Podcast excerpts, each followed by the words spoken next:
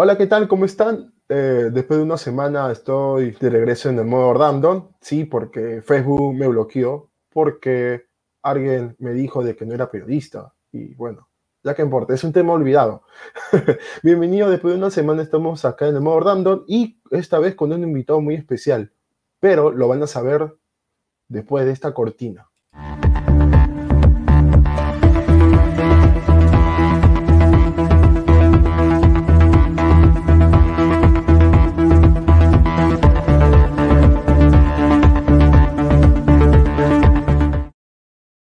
Muy bien, el invitado de día eh, eh, ha sacado su escuela, su e-learning, así como se conoce en este mundo del Internet, eh, su escuela virtual y bueno, ha sacado su medallón biológico junto con su mamá también, que es profesora, tiene la misma carrera. Con ustedes presentamos a Anthony Colonia. Hola, ¿qué tal? Anthony, ¿qué tal? Hola, ¿qué tal, amigos? Amigos, ¿qué tal? Hola, buenas tardes y buenas tardes. Buenas tardes, Joselo. Buenas tardes, Joselo. ¿Cómo estás? ¿Todo bien? ¿Todo bien, supongo? Sí, tranquilo, sí. Coméntame tú, ¿cómo, cómo vas? Yo, obviamente, tranquilo. Recién, hace un momento, acaba de terminar una sesión justamente de biológico. en este caso, ha participado la Miss Pilar hace un momento con el curso de anatomía. Y este, en la noche ya me, toca a mí, como se dice. Me toca a mí para este, nosotros trabajamos obviamente a través de, de, varias academias, en una de ellas están de, este, Argos, Newton en Red, Yupi, que son academias virtuales también, e-learning, así como tú mencionas. Claro, e-learning. Y, por ejemplo, ahorita estamos en modo ahorita relajo, estamos tranquilos, esperando ya. Como verás, las pizarras están ahí atrás, están listas ya para, para poder ser más rato ser utilizadas. Ah, qué bacán. Oye, Anthony, y, dime una cosa, ¿tú, ¿tú sabías todo el manejo de cómo transmitir en vivo ya antes o recién has tenido que aprender en cuestión de... Yo siempre, yo siempre digo, este, el medallón biológico es una idea de parte que nace mí, dentro de mí porque quiero, quería hacer, implementar este, esta manera virtual, ¿no? Sí, ya sabía que existen otros canales de biología, pero no al estilo de repente como el que conocen bastante, que es el caso de mi madre. Y yo quise plasmar, ¿no? Sus ideas de ella en una página, tenerlas ahí, que ella trae una transmisión. Y poco a poco, digamos que se nos fue pegando la onda de youtuber, onda del, la onda del, del, streaming. Y, de querer comunicar. Ajá, de querer comunicar y yo, eh, como todo joven curioso, busca en internet, ¿no? Y por lo general yo juego, yo aparte de ser profesor, de, de ser, de, ser profesor también, yo juego ciertos juegos y siempre he visto esto de las transmisiones en vivo, del streaming, y se me hacían curioso, ¿no? ¿Cómo puedo hacer? Hasta que descubrí pues el programa y em, empecé a estudiarlo, empecé a verlo, y me gustó, me gustó bastante y yo empecé con todo esto de las transmisiones en vivo con ella. Y desde ya hace dos meses, ¿no? Hemos empezado con, no, con las transmisiones en los domingos. Eh, empezamos los días domingos, todos los domingos sin parar, transmitimos en vivo. Así existan solo 10 gatos, igual transmitimos en vivo. Claro, claro, porque eso vas cosechando, ¿no? O sea, esas 10 personas el otro domingo llama, llama a 2, después a 3, 5 y así poco a poco, ¿no? O sea, algo, que algo que he aprendido en todo esto es que es un camino muy duro. Y nosotros, bueno, yo como mí estamos recién empezando en esto, ¿no? Van a haber días que van a haber poquísima gente, días que se va a saturar la red, días que van a estar repleto, repleto y, y, es interesante, ¿no? Porque es, es, un, es, una lucha. Querer, este, es, como te digo, es que este es un tipo de comunicación distinta a lo que estamos acostumbrados de repente muchas personas nos hemos acostumbrado al estilo clásico de la academia, ¿verdad? Claro. Clásico de las academias. Y hasta ahorita en la actualidad los chicos quieren ese, ese método clásico, pese a que el mundo virtual ahora nos exige más cosas, es mucho más difícil estudiar. Eso sí, te lo digo como estudiante, porque yo también soy estudiante. Es mucho más difícil estudiar porque tú te sientas en la computadora, estás en el celular, pero ¿qué tienes? Tienes el WhatsApp ahí, tienes el Facebook ahí, tienes YouTube ahí, tienes tu Free Fire ahí, no sé, a unos chicos de, repente. Es, es, difícil, ahorita en la actualidad los jóvenes veo que que lo toman esto todavía muy, muy a ligera. Se puede decir como que tiene muchos distractores, pican allá, pican acá, pican acá, pican acá. Están estudiando, ah, me habló por WhatsApp y pica acá. ¿Se puede decir? Sí. Y ahí pues es, es para, los, para los que en verdad estudian, es un reto, pues es un reto, es un reto total. Y como te digo, te digo por parte de estudiante. Y la iniciativa del medio biológico parte desde ya, llevamos cinco meses con este, creo, empezamos desde marzo. En marzo empezamos, pues, ¿no? En marzo, inicio de cuarentena, creamos la página y con esa intención, ¿no? De querer comunicar, de querer hacer cosas, hacer cositas. Y poco a poco hemos estado viendo y mejorando. Y seguimos estudiando. Algo que me gusta en particular a mí siempre es mejorar la calidad de mi producto. En todo. Sí, obviamente. En todo, en todo. No solo en esto del, de lo virtual, sino también mis otras cosas, como la universidad, mis proyectos personales. Me encanta, me gusta que salga, que salga bonito, que salga bien. Claro, aquí no, no. Sí, más bien lo que te iba a comentar, yo, yo la conozco a tu mamá porque me enseñaba a mí también en la academia municipal, José Gavilán Palma. y, y, y, la verdad es que hay eh, sí, la, la, verdad que tu mamá enseña bien y, y, y, se expresa bien, o sea, se puede decir, tiene paciencia para enseñar, o sea, te enseña cada detallito, cada, cada bacteria cuando ella habla en ese momento, no, o sea, bacán, es alucinante. A ella le gusta desmenuzar todo, ¿no? sí, sí, sí, sí, no le gusta dejar las cosas así como hasta de repente yo lo pude haber hecho, ¿no? A ella le gusta profundizar. Sí. Y es algo de, ella muy interesante, ¿no? Y es, a mí, para mí es, un, es una maestra, para mí es mi maestra, digámoslo así, es mi maestra, porque hasta ahorita, hasta ahorita me sigue enseñando. No solo una mamá, pues es, es la maestra de la vida, sino maestra en mis, en mis cosas, mi carrera, porque pues, estudiamos lo mismo. Bueno, ella ya terminó, ¿no?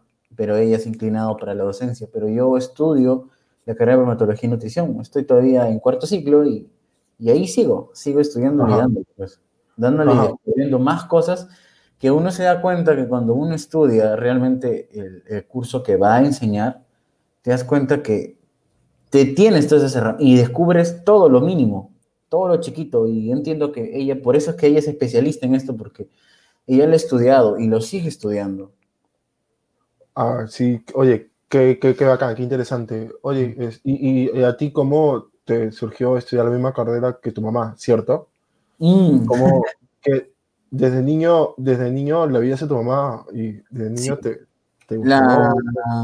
es que digamos que ella es todo para mí, ella es mi familia, porque es la única persona que tengo, es la única persona, no, no he estado de repente contacto con otros familiares, es la única persona con la que he estado. Y en todo ese proceso de crecimiento, de lo que yo he estado en, desarrollo, en mis cualidades personales, eh, ahí estuvo bastante presente, ¿no? Y una de las cosas que ella bastante me daba hincapié era participar en los concursos de ciencias. Siempre. Llegaba todos los años, mes de julio, ya, FENSIT. Llega, la, llega el FENSIT y tenemos que participar. Ya, ¿este año qué hacemos? Ya, este año hacemos este hacemos de repente una salchanchoveta. ¿Cómo? Salchanchoveta y, o sea, y, yo, y, yo, me quedaba como que, oh, entonces, ¿qué vamos a hacer? Y ahí, es donde partía todo, ¿no? Partía esta, este apego con los alimentos. Ajá. Entonces ahí, pues ya pasando los años, a mí me despierta la curiosidad, ¿no? De, estudiar de estudiar una carrera que sea a esto, porque, o sea, uno va a estudiar algo que, que tú tienes las cualidades para poder, para poder defenderte, ¿no? Y a mí, cuando yo me descubrí a mí, porque es todo un proceso, ¿ah? es todo un proceso un poco complicado descubrir lo que tú realmente quieres, porque uno como, como joven quiere muchas cosas. Yo he sido un chico multidisciplinar, he, he hecho actuación, he hecho música, he, cantado, he, bailado, he, participado en concursos de Pero en esa etapa, cuando ya estaba saliendo del colegio, como que no me decidía. Y estaba como que, bueno, ¿qué, estudio, no? Y la típica de ese entonces, la de siempre, ¿no? Creo que hasta ahorita se piensa, ¿no? vamos a medicina humana porque la medicina humana es la mejor carrera, ¿no? Y la que me va a dar plata, la que me va a dar plata, la que me va a dar, me va a dar todo esto. Pero yo siendo realista conmigo mismo, yo dije, ¿vas a medicina en verdad? O sea, ¿tú crees que vas a, quieres en realidad medicina? Eso, o sea, uno de repente a veces no comete el, comete el error de no estudiarte a ti mismo y no demostrar lo que tú quieres. Y en ese entonces, o sea, yo, yo quería demostrar a mi familia, a mi mamá, que sí podía de repente ingresar a medicina humana. Tenía los conocimientos, tenía todo esto. Eh, como se tenía el talento, tenía la pasta para poder hacerlo, pero yo no quería, en el fondo no quería estudiar medicina humana. Entonces yo, en un análisis mío, viendo mis actitudes, la facilidad que tengo para poder hablar en público, sin chuparme, sin quedarme así un poco. A veces, a veces me trabo un poco, es obviamente, ¿no? Porque me emociono bastante al, momento de querer hablar. Pero cuando yo vi mis cualidades y dije, y empecé a investigar más carreras, yo no sabía qué es lo que estaba o qué es lo que había estudiado mi mamá. Te juro, ya llevaba, ya, ya estaba en, en quinto grado de secundaria y yo no sabía qué había estudiado mi mamá.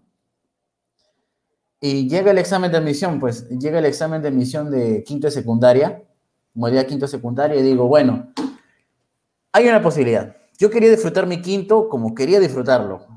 Quería eh, hacer todas las actividades posibles, disfrutar mi colegio, mejor dicho. Y no estar separado de todas las actividades que puedan haber por, por querer postular. Entonces, es ahora o nunca.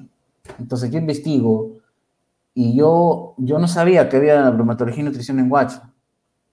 Y no había nutrición o algo respectivo a eso. Y yo investigo, indago y digo, wow, yo creo, creo que en esto voy a poder servir, voy a poder dar, voy a poder rendir en esta, en esta carrera. Porque es algo que yo desde pequeño, es como si estaba entrenado, ¿no? He estado entrenado desde cachorro. Eh, y dije, ya, nos decimos por esto probé, ingresé, ingresé, ingresé, pero fue un sacrificio enorme, porque como te dije, yo, yo como, no quise medicina humana, yo de, no estudié, no estudié para nada ese verano, y estábamos solo a un mes del examen de admisión, y ese es como que he perdido tiempo. Y dije, bueno, ya, justo viene ahí, se viene una actuación de esto de Jesucristo Superstar, que siempre viene en los meses de abril por ahí. Yo me, me gustaba, como te dije, me gustaba bastante esto. Entonces yo dije, bueno, si quiero participar en la obra, tengo que saturarme, tengo que, tengo que, tengo que ponerme serio, mejor dicho. Y lo hice. Yo ahí descubrí esa cualidad mía que cuando yo quiero algo y me enfoco en esto, lo hago y lo hago bien. Y lo hago bien. Y esas cuatro semanas que quedó, conversé, conversé para que poder estudiar una academia, y en esa academia fue la Academia de San Fernando, y estudié turno tarde y turno noche. Turno tarde y turno noche. Salía del colegio, almorzaba, turno tarde, turno noche, salía de la academia, de los ensayos del teatro, de ahí al mismo día siguiente así, con esta rutina, quizás un poco agotadora, se podría decir, pero eh, haberme puesto a estudiar en serio fue lo que me, me dio las armas y las herramientas suficientes para poder llegar al examen de admisión y rendirlo, rendirlo súper bien. No tuve nervios porque sabía que si no, no tenía tanta presión. Yo por lo general, yo trabajo mal en, bajo presión, pero yo al saber que yo trabajo mal bajo presión, entonces dije, no, vamos a calmarnos, Vamos a tomar esto tranquilamente, tranquilamente, que es lo más importante. Yo creo que para todo postulante, aparte de estudiar, es la, la paz mental, la tranquilidad mental. Porque esto, esto del pensamiento de que, ay, si voy a ingresar o no, es algo que es totalmente decisivo. Y yo que he tenido la posibilidad de ser tutor, de poder ver a los chicos en su proceso de estudio también, me he llegado a dar cuenta que eso es determinante, muy determinante, las actitudes de los jóvenes para poder estudiar. Eso te determina desde un principio si ingresas o no ingresas.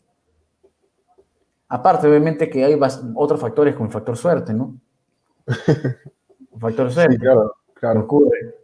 Sí, verdad. Y como, como te dije al principio, mi mamá es mi inspiración, porque como es, digamos que yo siempre la vi luchadora, guerrera, con todo esto de enseñar, esa, esa facilidad, ese amor que tenía al hacer las cosas que puede enseñar, y sobre todo lo que me transmitía siempre de los alimentos. Ella siempre no había vez, no había vez que, que no me hable de ellos.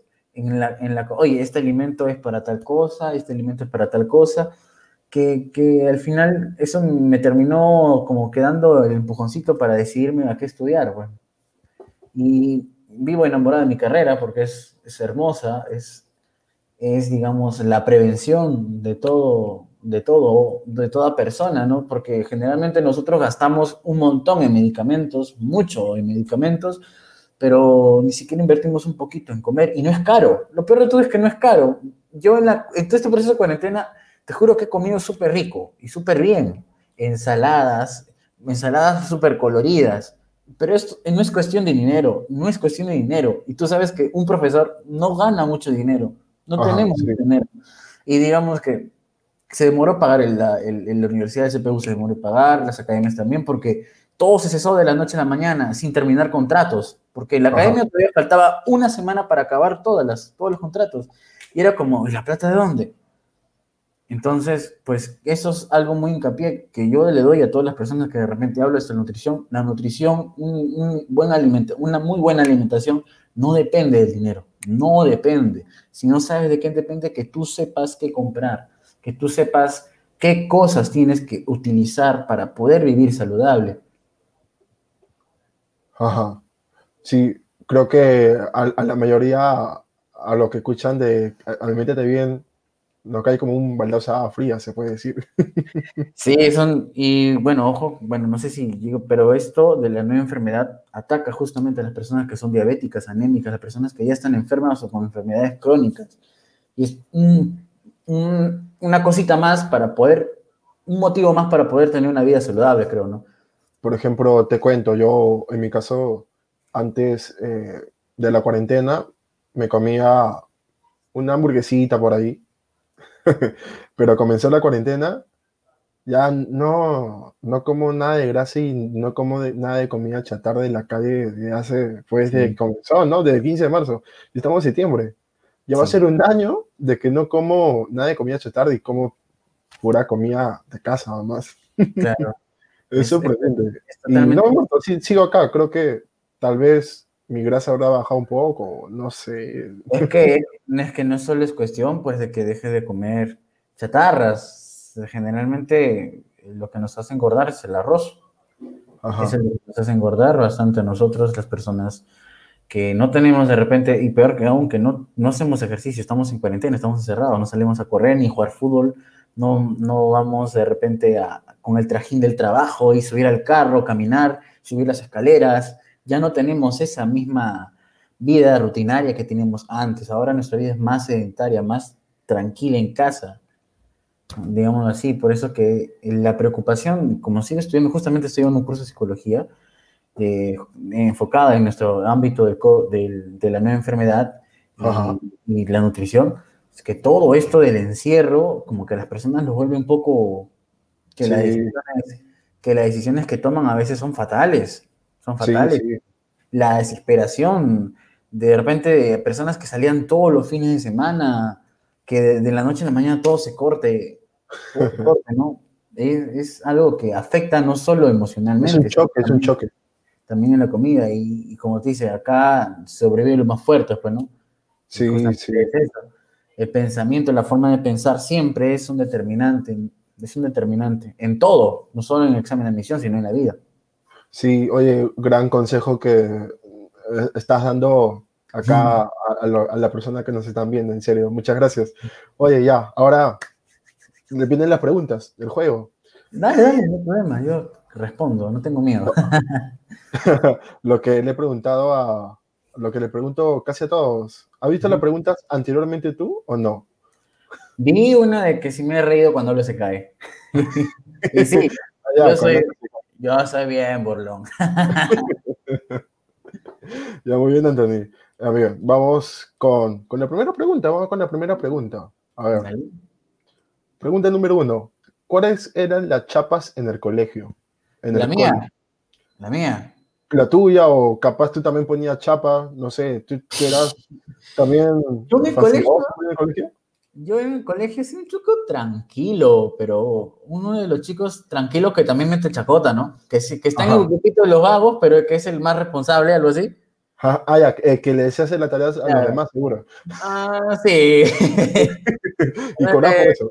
Pero no, no era que ellos me obligaban, sino que éramos un grupo, ¿no? Y, ambos nos damos la mano. pues, todos nos damos la mano. Éramos a la rejusta 11 hombres en mi salón, Ajá. de treinta y tantos. O sea, 35 éramos en total y 11 éramos varones. Un equipo de fútbol exactito. Ya te imaginas, Ajá. o sea, la amistad entre nosotros era así. Y las chapas, pues obviamente no faltaba, ¿no? y bueno, la, la chapa que a mí me decían en el colegio era Pompis. Pompis, ¿por qué? ¿Por qué? Es que cuando era, mm, bueno, cuando en el de colegio, tú sabes, uno es más delgado, hace educación física. Por lo general me molestan así porque yo tenía, bueno, tengo todavía por ahí escondido ya entre mi pancita cuaren- de cuarentena. Eh, Ok. Me decían pompis, obviamente, por, por lo que eran mi- mi- mi- mis glúteos, ¿no? Que se me- que eran pro- prominentes. Potón, potón también me decía. Me jodían con, me jodían con eso. Y esos desgraciados ven así. ¿Y, y lo sigues viendo ellos? ¿Tienes contacto y comunicación con ellos? Pucha. Ahora Eh. Nosotros hemos sido, hemos sido, en, en caso de los hombres de nuestro salón, siempre hemos sido unidos, hasta último, siempre nos hemos seguido viendo. Eh, a algunos que están en Lima, ellos venían de Lima solo y únicamente para poder salir y conversar. Nuestras reuniones, tú sabes qué reuniones, Ya, claro. eran, no eran las típicas reuniones de los patas que se ven en la discoteca, salen con chicas, no. Ah, eran, eran de En casa. en, ca- en, en un lugar, en una casa, pues, ¿no? Y donde conversábamos nuestras cosas, cómo, nuestras cosas, ¿no? Cómo nos va, oye, la universidad, oye, cuéntanos, ¿qué es esto de la carrera? Y cada uno hablaba de sí, era, es como que una amistad todavía bonita que se siguió manteniendo, ¿no? Pero como se dice, ¿no? La cuarentena nos ha separado, hagan y... Y como que esa conversación en la discoteca tal vez no se puede dar, ¿no? Porque, o sea, hay un montón. Sí, nosotros nos gusta más conversar, hasta de política hablamos, créeme. de todo, de Sí. todo hablamos. Sí, sí, me imagino. Oye, amigos- ahora, Se les extraña. siguiente pregunta, pregunta número dos. ¿Olvidaste ponerte desodorante y olías a loco? Uy, Oye, sí, un día me pasó eso.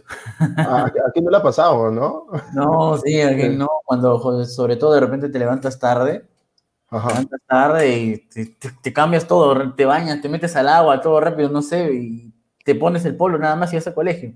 Y O sí, vas a- y- o, o seguro tal vez tenías, o seguro tal vez tenías una entrevista de trabajo y, y fuiste. Sí, y, y tú vas y de repente en camino vas como que, Oh, qué huele, qué huele.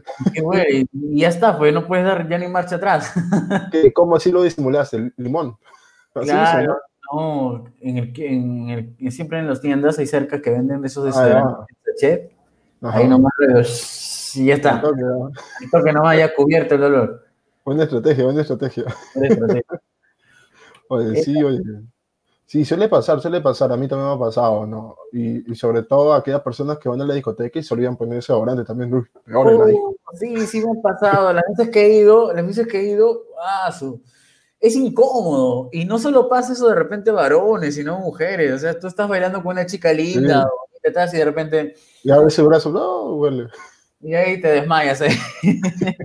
Pero suele, suele pasar, ¿no? A veces no se dan cuenta y a veces uno pasa y dice, ah, bueno, oye, vamos a otro lado, que acá huele a muerto.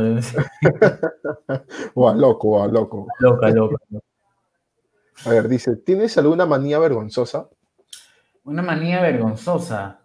O A sea, ver. como que te rasca la nariz muchas veces, como Ah. el cabello, como que quiña mucho el ojo, no sé. Eh, justamente lo que hago, siempre, no sé qué problema tengo con mi nariz, que como verás, a veces estoy así, Ajá. es, es un tic o algo mío que siempre suelo levantarme la nariz así cada rato cuando estoy hablando, o cuando, o cuando dicto, eh, cuando dicto a veces estoy así, ahora estoy así, hablo y, y no me doy cuenta. Personas me lo han dicho, oye, ¿por qué, por qué, por qué te haces así siempre? ¿Por qué haces siempre así? ¿No? Se te ve, la- se te ve el, la- el- el cerebro, me dicen a veces. No, no sé, no sé, no sé, la verdad es que es un, es como que un, una, manía. Un ¿Qué será? No? Ah, Creo justamente, que, justamente creo que deberíamos de invitar a, a un profesor psicólogo. Claro, en, justo en psicología estamos hablando que es algo, un proceso de nuestro inconsciente, ¿no? Que, que eh, ocurre, simplemente ahí te das cuenta que cuántas pocas son las veces que realmente estás consciente haciendo algo. Sí, sí, eso. Eh, muy pocas las veces que, que incluso uno cuando, cuando dicta, a veces te, te- es como que todo el mundo desapareciera y, y de repente, o sea, tú de repente recuerdas, estás a mitad de la clase y como que, ¿qué, qué pasó? ¿Dónde estoy? Así, ¿no? Y, ¿Sueles tartamudear? A, veces. ah, ¿O no tartamudear. Tartamudear no, pero sí mm, tengo problemas con ciertas palabras. A veces me enriedo. No sé por qué Ah. será. No sé por qué. Yo lo tomo como gracioso, ¿no? Porque se me, se me- se me suele trabar cuando, cuando hablo o quiero expresar algo. Ajá. Oye, qué chévere. A ver, eh, pregunta número cuatro. ¿Qué haces cuando le, te dicen no se lo digas a nadie? Ah, si sé, guardar, secretos. si sé guardar secretos. ¿Sabes guardar secretos? ¿Sabes guardar secretos? ¿Sabes guardar secretos? Cuando los secretos son muy íntimos, sí los guardo. Ah, Sí, bien, guardo. bacán, bacán. Pero cuando son cosas que, eh, que, que son secretos que ya todo el mundo lo sabe, hoy, hoy. Y, sea, sí, sí, no, ahí sí, pues obviamente uno ya comenta o habla, pues, ¿no? Pero sí, generalmente yo guardo muy bien los secretos de mis amigos. O cuando una persona te confía algo de confianza, creo que es porque, porque es- eres algo de confianza, pues no vas a fallar, no vas a, eh, eh, no vas a hacer eso, pues, ¿no? Ajá. ¿Dónde está tu honor? Así te dice. Está todo honor, basura, así como en Toy Story. Sí. Oh, qué chévere. A ver, siguiente pregunta. Pregunta número 5. ¿Cuál fue la peor cita de tu vida? ¿Cuál fue la peor cita de tu vida?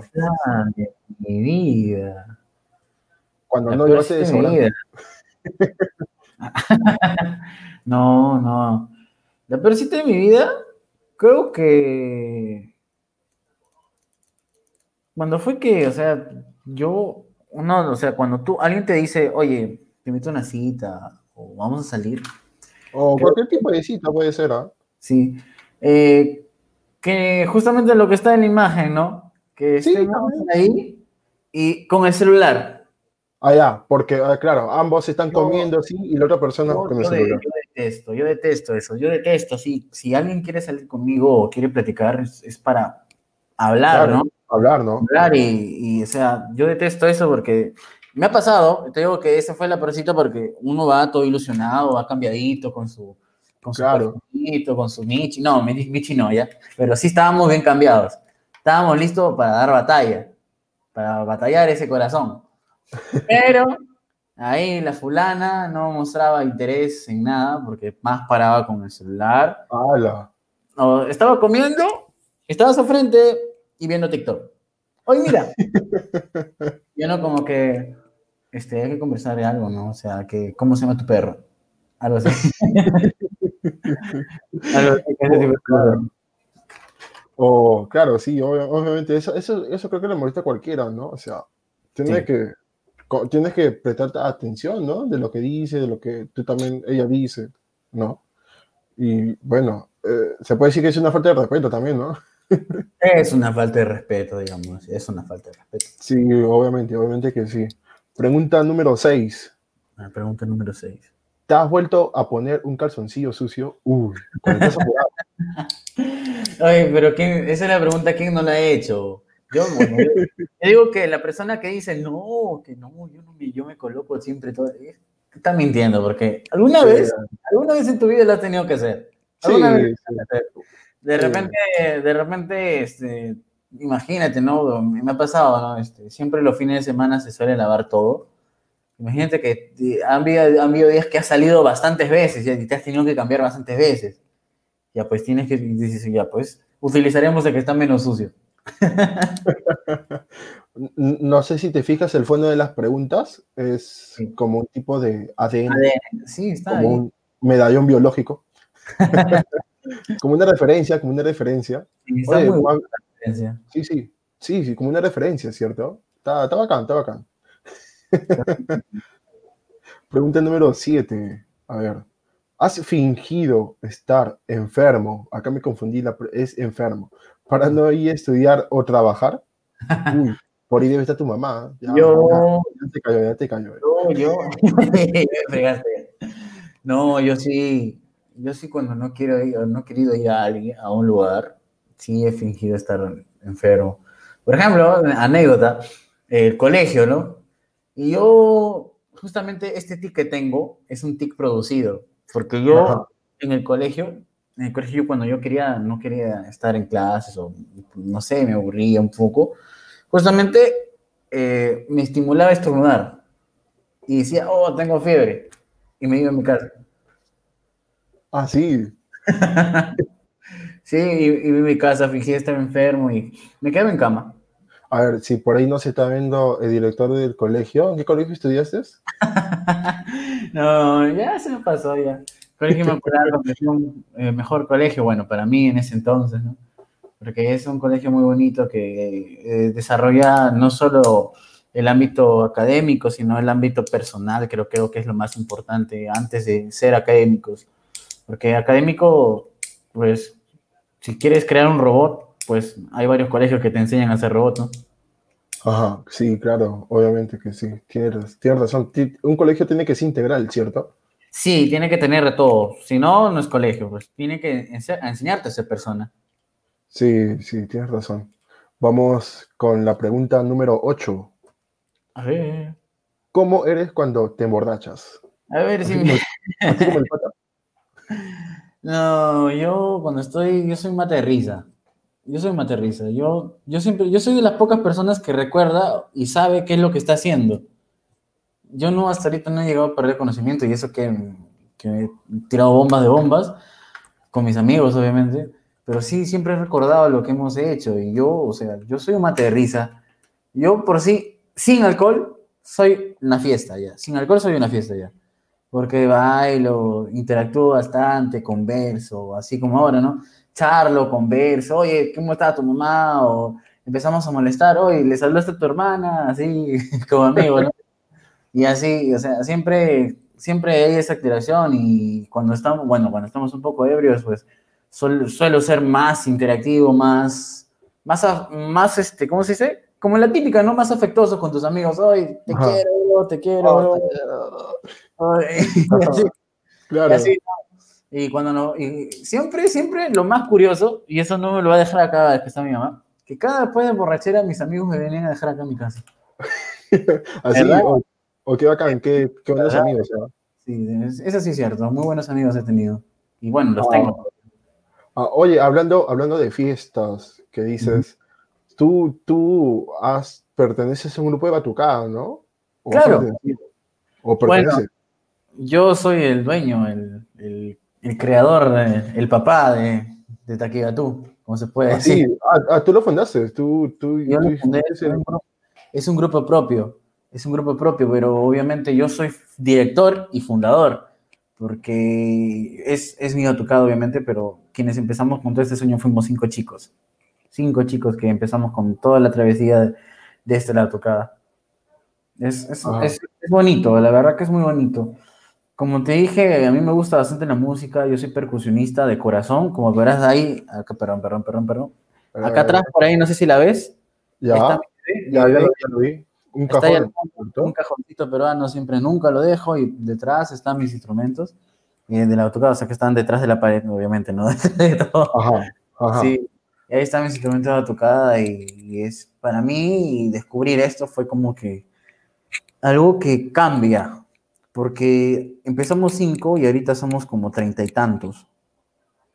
Y que nos ha cambiado la vida totalmente, pues totalmente, porque antes, de repente, los fines de semana, los chicos estaban como que vagos, jugando en internet o algunos hacían otras cosas malas porque obviamente en el grupo hay, hay, chicos que han pasado por problemas y por cosas así, que en todo esto en el camino se han logrado recuperar, pues, ¿no?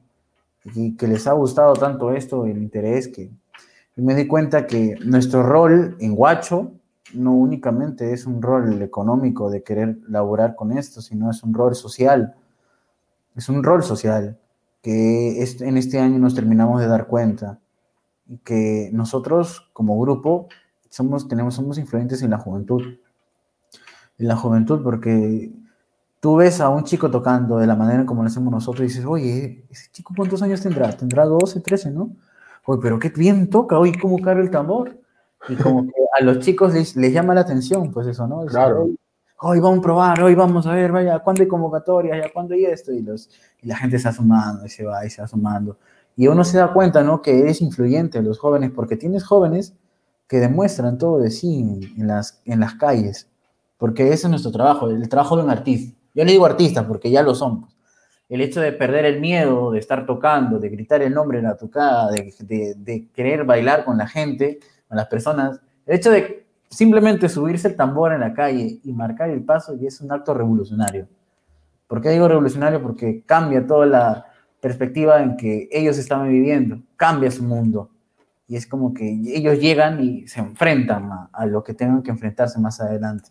Y ahora pues es triste, ¿no? Es un poco triste porque ya tú sabes que el sector cultural es uno de los sectores más afectados en, en el Perú. Al igual que el sector, el sector, el sector turismo, ¿no? Sí, al igual que el sector turismo son los más afectados, porque músicos hay un montón, pero los músicos viven de la gente, viven de las personas que bailen, que disfruten la música. Yo siempre pienso que un músico es aquel que toca con el corazón y que hace bailar a la gente, que, que hace, oye, decir, oye, ¿Lo sientes? Sí, sí, lo siento, porque la música es transmisible, se transmite lo que uno quiere tocar.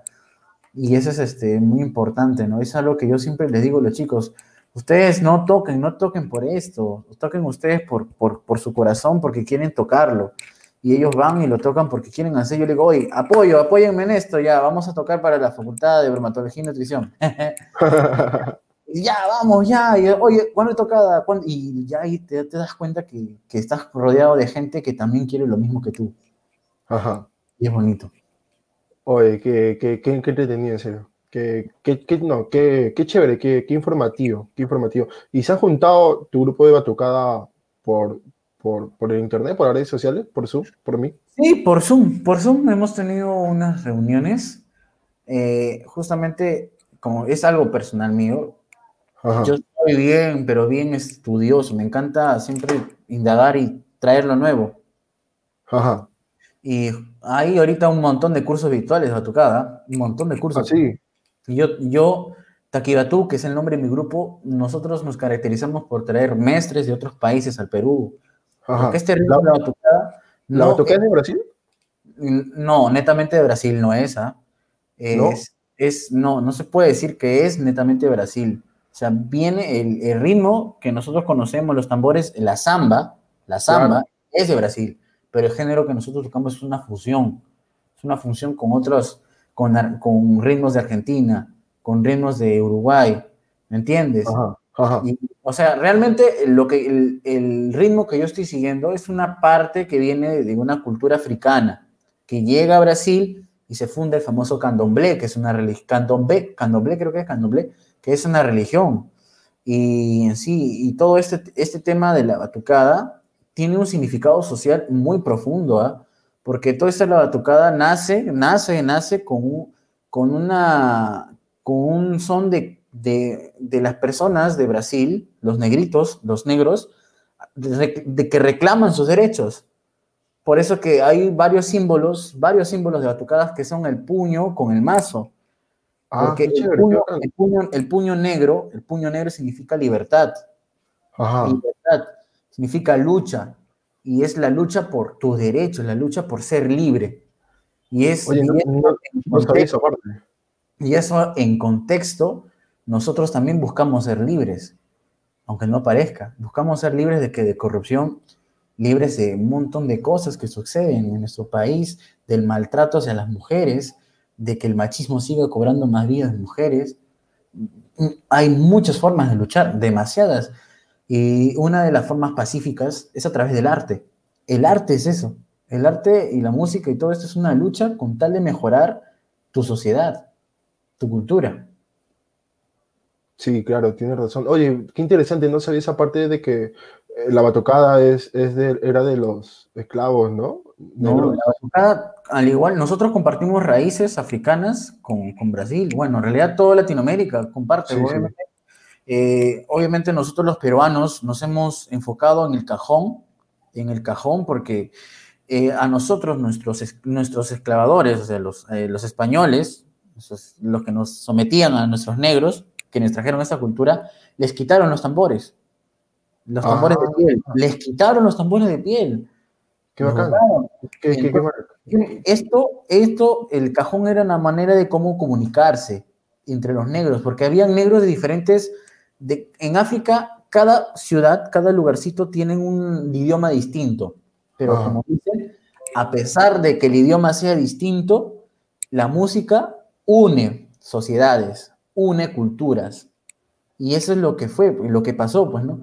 Buscaron una manera en cómo comunicarse y lo hacían con cajas de fruta, con toques, con, con ruidos que ellos hacían al azar. De esa manera, de, esa manera decían, oye, ahí viene, un, ahí, viene, ahí viene un general, ahí viene un soldado. Oye, oye, escondan, escondan esto. Y con esa manera se comunicaban. Ellos tenían una comunicación de parte de eso. Y te das cuenta, ¿no? Te das cuenta que que nosotros compartimos, los latinoamericanos compartimos muchas cosas. Yo no tengo un pensamiento nacionalista neto, o sea, no me gusta centrar, o sea, yo quiero mi país y siempre digo Perú primero, pero también no significa que me encierre en la idea de querer hacerlo todo así, porque siempre puede cambiar, podemos hacerlo de una manera distinta. Y lo más rico y lo más bonito es la fusión, fusionar culturas. Y siempre tener consciente de dónde eres. Yo soy peruano de corazón, guachanazo, y siempre lo decís, soy recontra guachano. Y, y siempre a donde vaya, mi lugar es mi lugar. Pero si tengo que juntar, juntarme, crear algo totalmente distinto, hacer algo distinto y meterle mi identidad propia de peruano, lo haré. se puede decir que tú no, tú tienes la mente abierta y, no eres prejuicioso con, con los hermanos venezolanos, se puede decir. No, no soy porque, prejuicioso, porque, porque, la mayoría dice, Venezuela tiene, dice, un robo, ¿qué fue venezolano? ¿qué fue? sí, a veces es así, ¿no? es que nosotros nos queremos hacer, nos queremos hacer, yo pienso, ¿no? Nos queremos hacer los buenitos, pero tú ves los peruanos que están allá tú también son así, pues, ¿no? O sea, ponte, hay que ponernos a pensar un poco, ¿no? El peruano también tiene la, de las suyas, el peruano también tiene de las suyas. Sí, sí. duramente, es que lo que pasa es un, es un raje tremendo. Lo que pasa es que el peruano tiene siempre esta costumbre de idolatrar siempre a los que son extranjeros. Pero extranjeros pero extranjero se puede decir extranjero, puede ser. Extranjeros, esos gringuitos, esos extranjeros gringuitos, esos con pelo que rubio, con pelo, rubio, esos que son altos, esos chinitos. Te cuento, te cuento, te cuento. Yo, yo, yo en febrero, eh, yo pasaba por la calle y bueno, yo mido un metro 88. y, y, y una señora me dice, yo estaba comprando y una señora me dice, amigo, ¿tú eres venezolano? No, yo soy peruano, señora. me dijo, ¿y por, y, por, ¿y por, qué la pregunta? Y, la señora me dijo, ay, que eres alto. ¿Qué? Porque soy alto. Eso, eso, y te das cuenta, eso nunca lo olvidado. Y te das cuenta que ni siquiera las personas conocen a su país, ¿no? No saben que en el Perú también hay gente alta. Hay, gente, hay un pueblo que las personas son altas. Hay un pueblo en Perú que las personas son rubias. Sí, ah, eh, por ejemplo, en, en, en, Puno o en la sierra hay un lugar que son rubios colorados son. Que justamente ellos vienen de una descendencia de Holanda, si es que no me equivoco. Sí, ajá. Ah, de Holanda, si es que no me equivoco, otro país, pero que es de Europa. Pero, pero son peruanos, son peruanazos. No, no, no, eh, pero hay, hay un pueblo de la sierra que son rubios. Sí, yo pienso más que el peruano tiene este problema, ¿no? Este problema de, de sentirse inferiores, cuando no lo somos. No lo somos para nada. Y también somos muy rajones, muy rajones con los que son de repente entre nosotros mismos y los que nos parecemos, ¿no? Eso me ha, me ha tocado, me ha tocado vivir y esos, ese tipo de cosas siempre ocurre en todos lados, en la docencia, en la música, siempre existe esto. Es normal, es normal verlo y también es, es muy importante saber sobrellevarlo, saber sobrellevarlo, no indignarte a cada rato, decir, no, que todo está mal, no. Uno, uno, cambia, uno si quiere cambiar, si tú quieres cambiar el mundo, cambia tú primero. Y con eso tú jalas a los demás que están contigo. Ah, sí, tienes razón. Muy bien. Siguiente pregunta. Porque antes que también alguien esté en desconforme que diga, no, que los venezolanos son así. pero, pueden dejar, sus comentarios si quieren. Hay gente que son buenas. ¿Disculpa? Hay gente que son buenas, tanto peruano como sí, venezolano. Sí, obviamente que sí. Yo tengo mis dos panas, yo tengo dos amigos, dos este, chamos, dos amigos, que son bien chéveres conmigo, ¿ah? O sea, nosotros nos hablábamos normal y no, nunca ha habido esa falta de respeto que dicen. Claro, son contra chistosos, pero el respeto siempre está de por medio. Pues, sí, obviamente que sí. Y eso ocurre en cualquier lugar. Por ejemplo, los españoles, dice que los españoles son los más disolutos que existen en el sí, planeta. Sí, tú lo ves, tú lo ves y... Sí. Ajá. Muy bien, siguiente pregunta. Pregunta número 9. Si te estás bañando y de pronto ves una araña en la ducha, ¿qué haces? ya, sí, sinceramente. ¿Ha pasado? Mm, sí, sí las he visto, pero como todo buen naturalista, lo dejo ahí vivir. no se ahoga con el agua de la ducha. No, es que lo que pasa es que hay arañitas que son buenas, son buenas tenerlas en casa porque te, te libera de ciertos animales que sí te pueden lastimar, que sí te pueden sí, hacer ¿no? Al igual que los 100 pies dicen, ¿no? Ah, no, los 100 pies son venenosos. Ah, no, no, entonces es otro animal. Sí, es otro animal que, que, también te salva de, de otros animales que son venenosos. Por ejemplo, las arañas no te atacan si tú no las molestas. Si tú las molestas, te van a atacar. Si tú las molestas, te van a atacar. Por, sí, sí, sí, su veneno es obviamente los que estás ahí, su veneno. Pero preferiblemente, aunque tú no lo creas, nosotros vivimos siempre en un ecosistema y tu casa es un ecosistema. Y digamos que si tú vas a alterarlo, tú, tú lo limpias y te das cuenta que, ah, ¿por qué sale la telaraña? Porque no he limpiado bien. O porque vivo en una zona donde hay poblaciones de estas y estos se alimentan. Hay animalitos cerca donde ellos se alimentan de ellos. Pues. Y obviamente ven un lugar seguro, el lugar donde están. Y por eso que se ponen ahí en la esquinita y arman su telarañita bien bonita y ponen ahí sus hijitos. Pero es una cuestión de, de, respeto hacia la, hacia la vida, ¿no? Creo que eso se espera de un profesor de biología, ¿no? Eh, si, si, fuera de repente una, ay, la piso, la mato. Ah, o la misana, ay, corro, me corro, me salgo corriendo de la duda. Oye, sí, qué chévere, oye. A ver, a ver, pregunta número 10. Ah, no, no, pregunta, hasta la pregunta 9 fue. Oh. Sí, pregunta 9. No, se acabó las preguntas. Sí, oye, de verdad, muchas gracias, Anthony, por, por, tu tiempo, en serio. Muchas gracias por tu tiempo y, y, por la buena historia que nos ha dado acá en la transmisión en vivo. De verdad, tremenda historia. Sí. De, Brasil. es que hay un montón de data.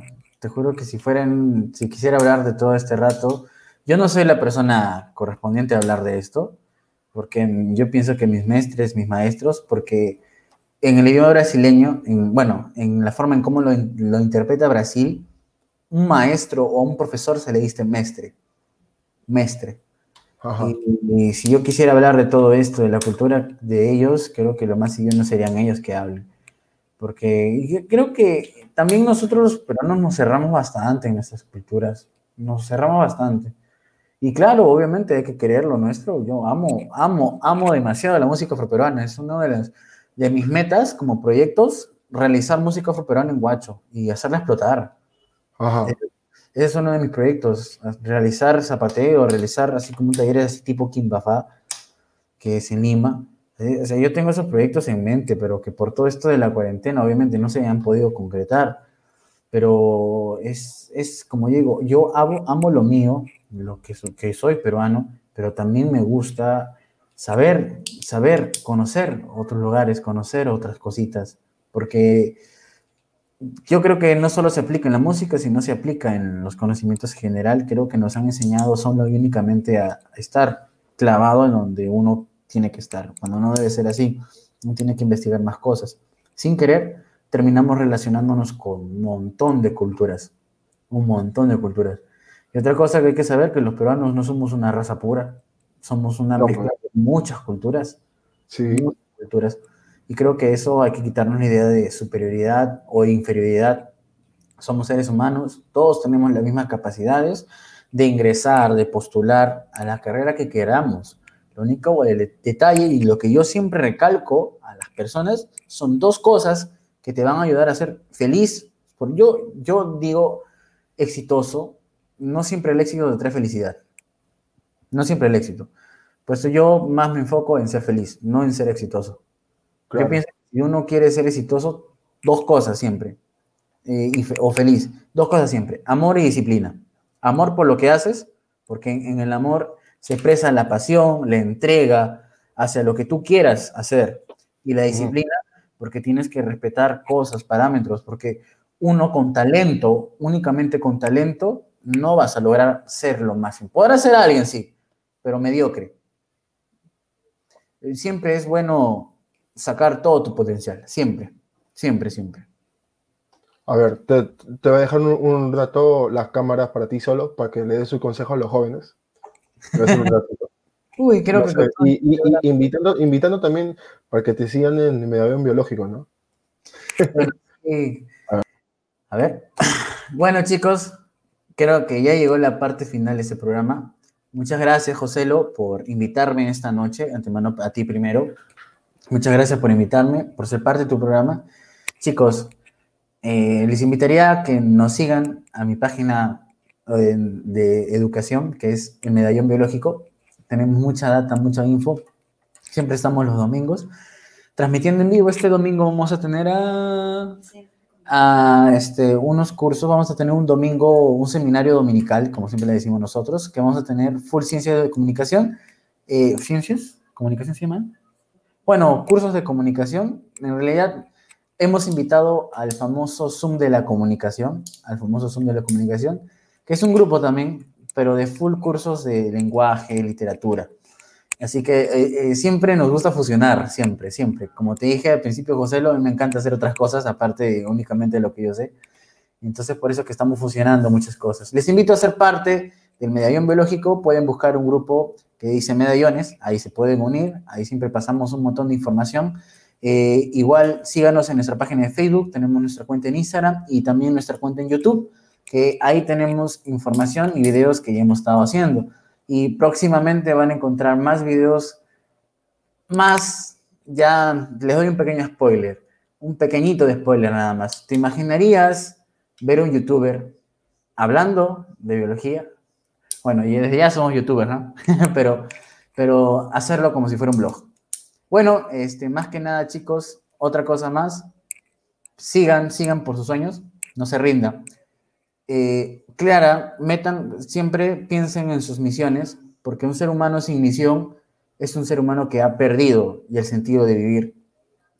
Clara, ten clara siempre tu misión y no tengas vergüenza, no tengas vergüenza de de repente no querer estudiar una carrera universitaria. Así quieres estudiar una carrera técnica, quiero ser barbero, quiero ser peluquero, quiero ser este maquillador, quiero ser soldador, quiero ser, pero siempre todo lo que hagas, hazlo bien.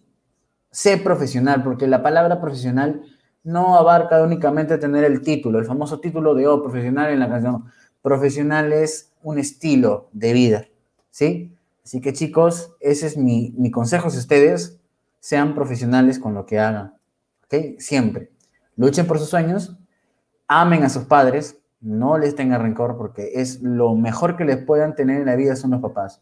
Así tenga solo uno o a quien consideres tu papá o tu padre o madre, siempre tener un amor, un afecto hacia ellos, siempre nos va a, llegar, nos va a ayudar a llegar lejos, créeme.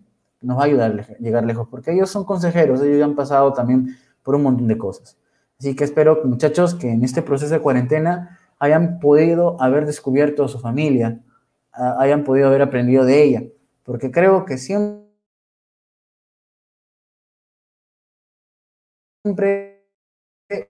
es, sean chicos, sean muchachos, eso ha sido todo por hoy. Joselo, llegó, llegó el final.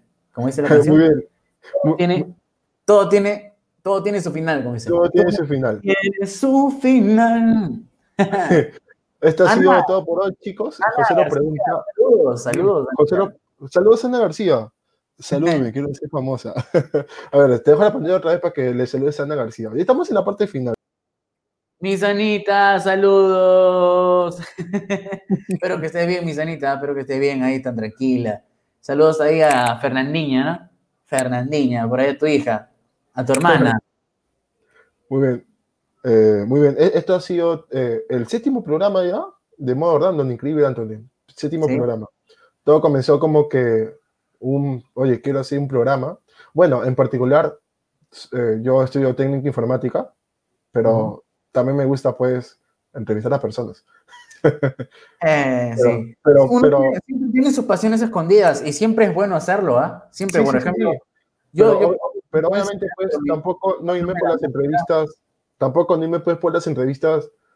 Me voy más por todo para entrevistar a aquellas personas que son, como te dije, por interno, que tienen su emprendimiento, pero sí, pero sí o sí, pues tienes que contar eh, anécdotas, ¿no? Como la pregunta que te he hecho, ¿no? Claro, porque, del, otro, del, otro, lado el público te ve como, no sé, debe ser serio o, no sé, da miedo, da miedo, pero con eso rompes el hielo y, y, normal, ¿no? Genera confianza. Para sí, me, me, ha pasado siempre en la manera, en las formas que he dictado, que profesor, profe, usted es serio, ¿no? Yo, si me conocieran como soy. Ya, ya le pasas el link del video. no, no, y además, además esto también eh, te ayuda para que tus alumnos te pregunten con total confianza. Sí, muy cierto. Sí, porque hay algunos alumnos que tienen miedo y no preguntan. Y ya, pues, ese es un error. Romper el hielo, romper, con el, romper el hielo con los alumnos es lo primero que tiene que ser uno. Sí, sí, sí, sí, sí. O sea, yo digo que de repente piensan que soy serio porque yo, o sea, salgo del salón de clases, no converso con nadie. No converso con nadie. yo, me encierro en, de repente hacer otras cosas o, o, prepararme psicológicamente para la próxima clase, porque para mí esto de ser profesor es nuevo no es algo que, que, yo ya lo tenga desde atrás, desde tiempo, ¿no? Yo sabía exponer tranquilamente, pero esto de la educación a mí como que, oye, esto es, esto es otra cosa, ¿no? Porque basta que te equivoques con una palabrita ya de como que, ¿qué, dije? ¿Qué dije? Muy bien, esto... es complicado ser profe. La despedida, la despedida. Esto ha sido el séptimo programa. José lo... Pregúnteme,